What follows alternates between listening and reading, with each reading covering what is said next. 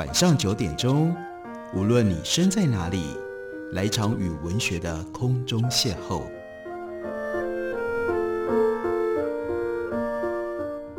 杨照谈书，邀您一同遨游文学世界，认识古今中外的经典之作。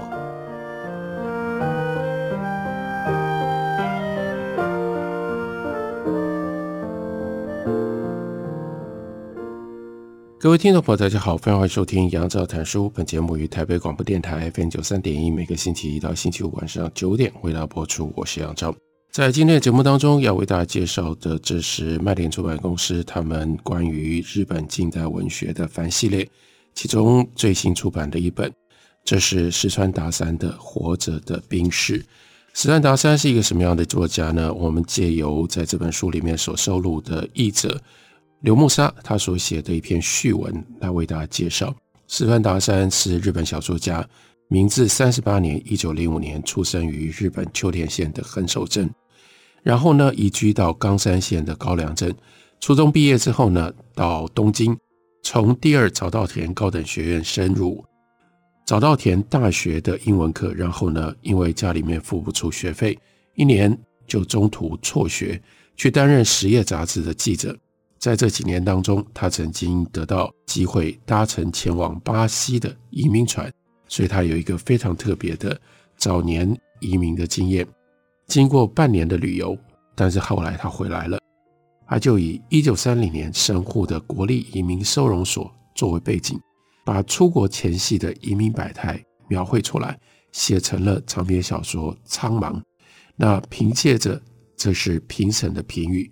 扎实的描绘手法、架构之大，以及富于社会性与积极的反映时代意识，这些重要的特色，赢得了第一届的芥川文学奖，也就是日本历史悠久、地位非常高的芥川文学奖。第一届的得主就是石川达三，作品是《苍茫》。在这个之前，石川达三担任记者的期间，他业余的跟一些同人杂志保持关系。默默无闻当中，已经磨练将近了十年，而塑造出他一贯的主题和他写作的态度，温和不偏激的社会性以及正义感，立足于现实，不越规而合乎常识的一种道义心。在社会性跟挖掘人性本质方面，石川达三的文学观受到了法国作家自然主义的大作家左拉的影响。但是他在表现上比左拉更加的大胆，而且彻底。在第二次世界大战的时候，当时日本军国主义有着严格的言论管制，他却有着对于军阀跟官僚深恶痛绝的那样的一种个性，以及对创作自由的热切追求，就使得他本着文学工作者的道德良心，以及悲天悯人的大无畏精神，接连写下了不见天日的村庄。风中芦苇，以及我们今天要为大家介绍的这一本《活着的兵士》，这些呢是具有爆炸性内容的反抗文学。在另外一方面，石川达三也写下了《心缘》、《结婚的生态》等等，这是探讨新派男女关系的小说。在战争结束了之后，石川达三中肯活跃于新闻小说。可贵的是，并没有因为这样而失去他一贯的特色。由于适度的融入了通俗性，反而能够让它带有高度社会性、思想性以及各种不同男女生态探讨的这种小说，有了一种结构，有了一种风格上的统一。还有他那样带着理想主义的倾向，也使得他得以保持免于流向通俗的一种健康的文学风格。石川达山他的另外一个特色是他喜欢给他的作品标题。新颖奇拔，例如说，他的作品叫做《非鼠无望》，另外他有小说叫做《恶之乐》，或者是叫做《在自我的空洞当中》，可以说是汇集了战后的社会相以及时代参与所表现出来的特有的名词，他自己创造出来的名词，也随着他的作品变成了当时大众耳熟能详的流行语。另外，石川达三以他敏锐的新闻感跟广阔的视野，积极参与在军备、警执法，还有非常重要的美日安保条约重新签订，以及亚非作家会议等等，这都是非常敏感的，在当时的日本社会引起争议的问题。他经常发表富有先见的重要言论，并且引起了议论。史川达山不只是一个杰出勤勉的文学工作者，也是一个有见识、有良知、有勇气、有担当的文化斗士以及先知先觉者。这是流木沙给予他的评语。石川达山在一九八五年一月三十一号，因为胃溃疡以及肺病病逝在东京，享年八十岁。石川达山在第二次中日战争初期写下了这一部《活着的兵士》，这是一部什么样的小说呢？这是依照四川达山他在中日战争当中作为随军记者，把他的所见所闻以及所体会，那就表现在这部小说当中，有一个。非常真实的嫌疑，从他的小说里面透显出来，战争当中的士兵一定会被战争带入到一种特殊的、混乱的，甚至是可疑的存活状态，叫做活着的兵士。但是这种活着的状态和我们一般作为人的一般正常的活着非常不一样。石川达山可以这样观察跟思考，因为他参与介入了。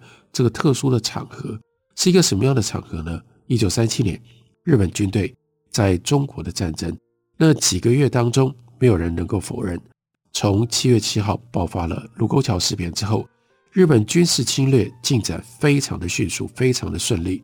除了在上海大概遭到了比较顽强的抵抗之外，在短短不到半年的时间，日本的军队就已经攻下了中国国民政府当时的首都南京，逼着蒋介石所带领的国民政府仓皇迁都。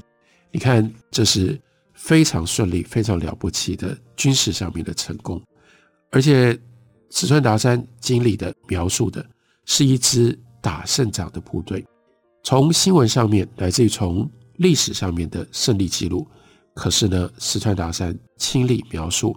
让我们看到的是，即使是这样，真正在战场上的士兵，他们都没有办法活得稍微像样一点。而且，石川达山所跟随的这个部队，几乎是人类历史上在精神层面有最好准备要上战场的一群人。他们是什么样的人？他们在日本军国主义昂扬兴起的时代成长，从小就被灌输了要全面忠于日本国家、忠于日本天皇的这种集体的信念。他们彻底服从天皇，愿意为天皇跟国家奉献生命，这是他们的价值观。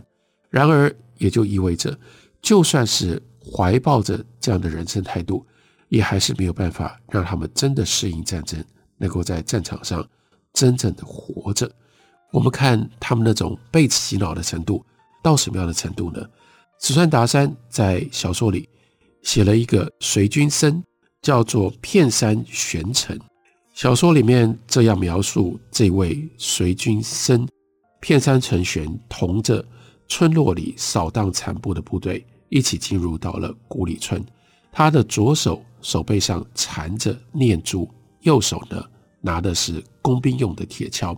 他扯开破锣嗓子大喊大叫，跟士兵们一起满街跑着，追杀在大街小巷之间窜逃的中国的军队。这个敌兵呢，也不熟悉这个城镇的地理，虽然他们是中国人，可是他们显然也是刚来到这里。中国世界到处都是小巷跟死胡同，一追上死胡同，敌兵呢就弃甲，抛弃了他们的武器跟制服，然后跑到民房里面穿上军民的便服，无奈他们无暇处理掉他们脱下的制服。这个随军生雪山片成出声的叫嚷着：“他妈的！”然后呢，就挥起铁锹横扫过去，怪的是铁锹上并没有刀刃，却咔嚓一声嵌进半个脑袋里。被砍的那个立刻鲜血直喷，应声倒下。他呢一直骂他妈的他妈的，其实应该骂的是八嘎八嘎。他的念珠在一个接一个打杀下去的他的手背上发出干燥的声响。他用军服袖子横着抹一把。从额头流到下巴胡子上的汗水，拐杖一般的拄着仍然在滴着血水的铁锹，一步一步的走出巷子。有十几家民房，这个时候起火燃烧，大股的黑烟直冲城镇的上空。那是士兵们对躲在屋子里负隅顽抗的敌军施予火攻所招致的结果。这个时候，烤着火，做着饭，想起刚才的那场杀戮，全神他的良心丝毫不觉刺痛。吴宁说，他的心情上很是爽快。每个部队都附带有随军僧。但是任何部队找不出一个像他这么勇于杀敌的和尚了。他打起仗来那股勇猛劲，连通义都忍不住笑说：“哎，片山兄，等你归国返乡之后，国家应该要颁给你奖章才对。而且呢，这个随军僧这个和尚，他从来不带手枪或者是刺刀，而是随手抓起身边的东西来当武器。”他在华北战场上亲自下手杀掉的人，绝对不少于二十个人。在华北的时候，西泽连队长就问过他说：“听说你这个随军僧呢，你能够勇敢杀敌啊？”片山呢，像一名士兵般，姿态严正的回答说：“嗨，是的。”那西泽连队长又进一步问他说：“你不替敌方的阵亡者超度吗？”他说不，有一些别人的别的部队的随军僧会替敌方的阵亡者超度亡魂，我不这么做。那连队长又问他说：“活着的敌人应该要杀，可是都已经死了，你帮他们超度超度又何妨呢？”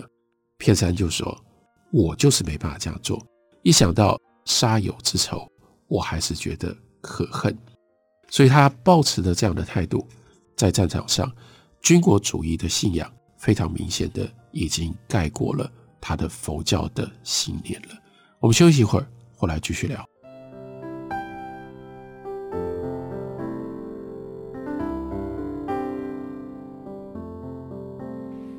见台北的身影，拥有颗热情的心，有爱与梦想的电台。台北广播 FN 九三点一，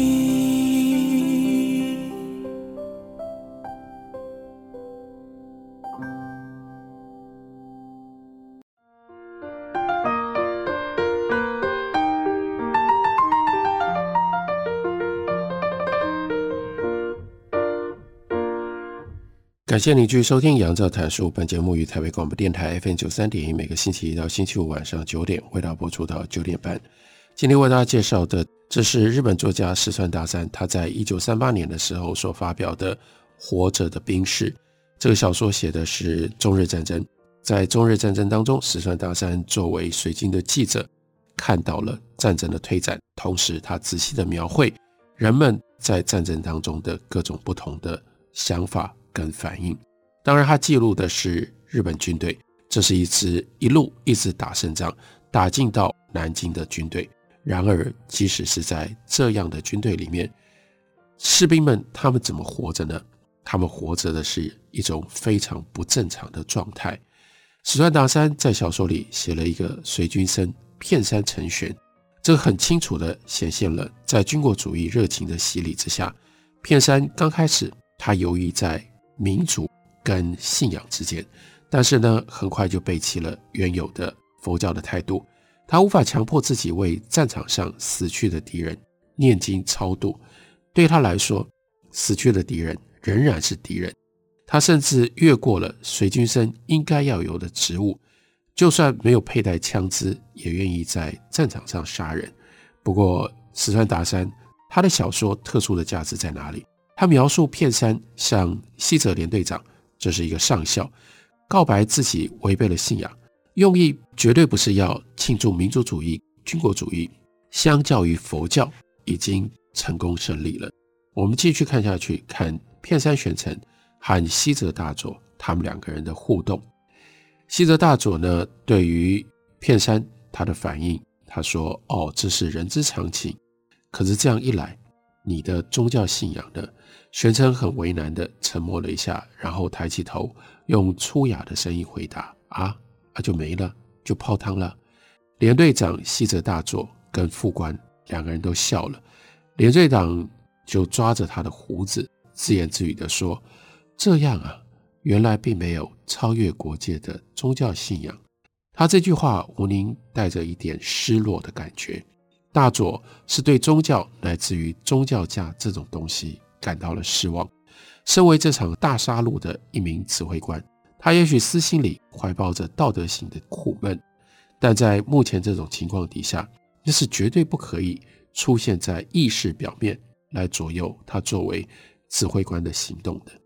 战争乃是国家的事业，这桩事业当前，一个人精神上的满足与否，不应该是一种阻碍，也不会是问题。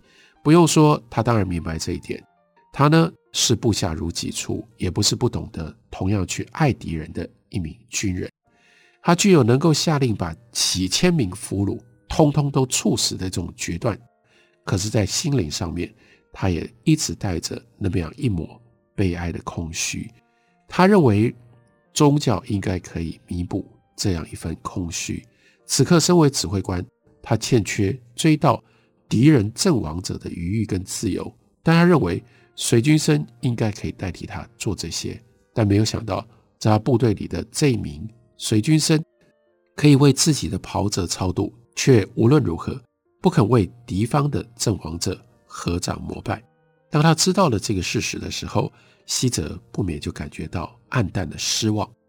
这像是一个出乎本能、爱好和平的人，在失去和平这个战场所感到的寂寞，他当中所怀抱的和平梦。终于彻底无情地崩溃了。西泽大佐期望的是能有强而有力、大到可以跨越国界的一种宗教的存在，所以片山的态度证明了没有这种超越国界的一种宗教的存在。被军国主义压抑取消的还有一个叫做近藤一等兵，因为他所受的是医学的训练，他不是去当军医。而是在战场上面担任一名战斗人员，也就是在枪林弹雨当中，以取人的性命作为他的任务。这很明显跟他的医学教养是彻底相反，甚至在如此大规模的杀戮当中，就使得医学相对看起来如此脆弱，如此渺茫。要想想看，成为一个医生必须取得多少的专业知识，又要接受多少层层的训练。真正成为一个医生之后，要救回一条性命，何其困难！在日常的执行当中，你总共又能够救回多少性命呢？然而在战场上，生命就在当下眼前大量的毁灭了。那数量之大，就使得对照之下，医学所做的努力看起来、想起来，真的是无望无奈又近乎可笑。战场战争。最大的特色，那就是有众多的死亡。你会杀死敌人，当然你也就必须要预期你有可能被敌人所杀。那他在这种状况底下怎么活着呢？我们来看石川达山其中的一段描述。他说，战争的过程当中，部队占领了民房，在地板上引火用饭盒烧着饭。这个时候，部队里面的仓田少尉。他又仔细地写起了今天的日记。同一个中队里面，谷家中尉，他啃着干面包，一边就笑他说：“哎，你也真能写，一直写，一直写。你真的认为自己还可以回家，将来老了的时候有机会再回来读吗？”事实上，对仓田少尉来说，写日记并没有什么意义，想必不大可能还有机会再度翻开这一页来重读。然而，正因为如此，他更想写下来。这是一种什么样的心情？这或许是一种相对有点女性化的浪漫情怀吧。意味着他会一直在想，一直在好奇，同时也一直在担心。如果没有任何其他人知道他这个人活着的时候的种种，那岂不是太寂寞了吗？一个人就这样活过又死了，没有人记得。没有人知道他到底怎么活的。想到这件事情的时候，会有一种空虚之感。这是一种合乎常理的情感，使得仓田少尉无论如何没有办法放弃这种心情，让自己进入那种非理性而不合乎常态的精神里，指的就是备战，在战争当中感觉到生命不重要，因此用一种草率的方式来看待生命，他就是没有办法让自己可以训练到这种地步，为此他就受到了一份焦躁的不安，一直在那里给他罪恶感，因此进一步他在心态上就产生了一种自暴自弃，觉得自己最好就死掉算了，死掉算了，赶快死掉，就不需要去面对这一切了。战场上生命的毁灭，不只是因为数量庞大，还有无法想象的高度的任意性。一个中国的女孩没有来得及逃走，她守着母亲的尸体哭泣着，这样的一种情境会引发出什么样的反应呢？我们看小说里的这一段，士兵们脸贴着枪托打瞌睡，要不然就慢慢的在嚼食饭盒里已经变硬了的饭。他们首先将饭含到嘴里，等到解冻之后再开始咀嚼。随着夜深。敌军兴之所至所做的射击也完全停止了，我方也是一片静寂。在他们的头顶上，晴朗无比的大天空如半个球般展布在那里，一无遮掩的沉静。天上的繁星似乎要比日本的多上好几倍。他们找到熟悉的北斗星猎户座，星辰总是奇怪的，令人想起故乡。可以看到这些星星的这个地方。居然是中国，简直令人难以想象、难以相信这是真实的。淡淡的感伤就使得战壕比先前更加的安静。这个时候，突然激烈灌进士兵们耳朵里的是那位姑娘的哭声。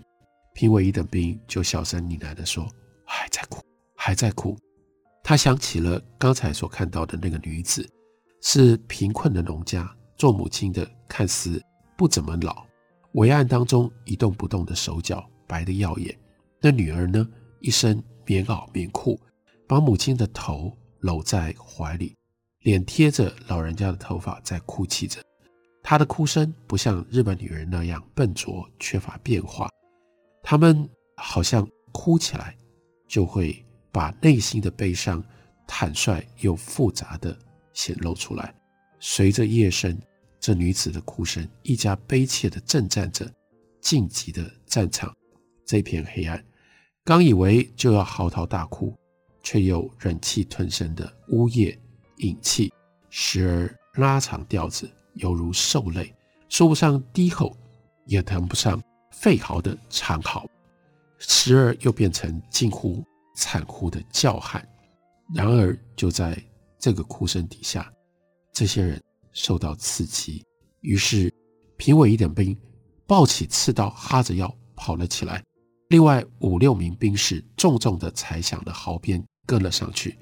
他们闯进到黑漆漆的屋子里，从被炮弹所打穿的窗口射入的星光底下，正在抽泣的女子。他们做了什么事？这个评委呢，疯狂地高嚷着，用刺刀冲着女孩的胸脯一带。连接刺三刀，其他兵士也以刺刀不分头或者是肚子刺了下去。女孩几乎活不到十秒钟，就像一床扁平的棉被那样倒在黑暗的泥土上。一股刺鼻子的血腥味，像因着亢奋而涨红的士兵们，他们脸上暖烘烘的洂涌过来，完完全全在不防备的情况底下。那样的哭声刺激了他们，他们只有一种做法，那就是去杀人。这是战场，这是可怕的战场，这是石川达山在《活着的兵士》小说里面所记录的战场。感谢你的收听，明天同一时间我们再会。